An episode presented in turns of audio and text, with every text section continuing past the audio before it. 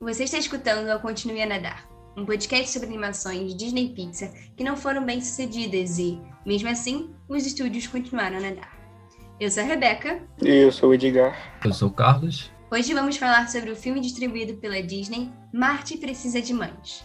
Você já ouviu falar desse filme? Eu já assisti esse filme, acho que eu ligava no canal, aí tipo, tava lá passando. E, tipo, foi coisa assim, de ver o filme duas, três vezes, mas nunca inteiro, sabe? Tipo assim, acho que o filme nunca me cativou, assim, me chamou a atenção bastante pra eu ver ele inteiro, literalmente. É, a história do filme se baseia é, no Milo, né, que é uma criancinha que, tipo, eu não sei quantos anos ele tem exatamente no, no, filme, nove anos, e da sua mãe, abduzida pelo pessoal de Marte, né, pelos, pelos ETs de Marte, como que ele, tipo, é, salva ela, né, tipo, como que ele entra lá na, lá na nave deles, como ele vai até, até, até Marte lá para poder, poder salvar a mãe e tal.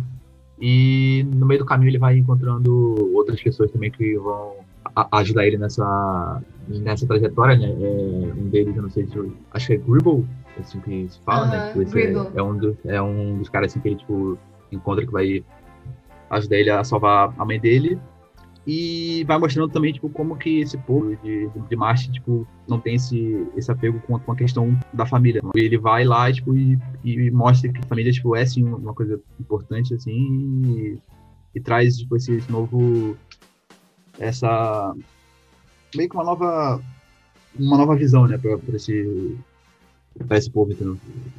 para você entender é, o porquê Marte não considera a família como uma base importante, você vai ter que assistir o filme. Ele está disponível no Disney Plus. Eu acho que esse filme foi mal nas bilheterias, né? Ele foi um filme que custou 150 milhões de dólares e ele arrecadou somente 39 milhões, ou seja, bem abaixo do, do padrão da Disney e abaixo da, do que eles gastaram também. Foi um prejuízo que, absurdo, né? Pô, acho que a história do filme sobre essa relação de, de mãe e filho. Acho que daria uma história muito maneira se, tipo, se tivesse mais profundidade, eu acho que ia dar mais valor para a animação. Essa, esse custo tão grande do orçamento, ele também tem muito a ver com o tipo de produção que eles escolheram fazer. Tipo, escolheram fazer uma animação baseada em movimentos humanos, né, que é o motion capture.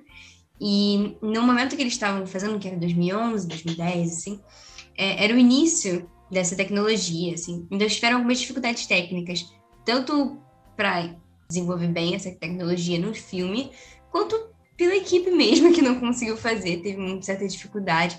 Por exemplo, eles usaram o ator para o personagem criança, né, de 9 anos, eles usaram um ator adulto, então a estrutura era diferente, algumas expressões de adulto também eram diferentes de criança, então tiveram algumas dificuldades na hora de fazer o pós-edição, que com certeza foi muito trabalhoso.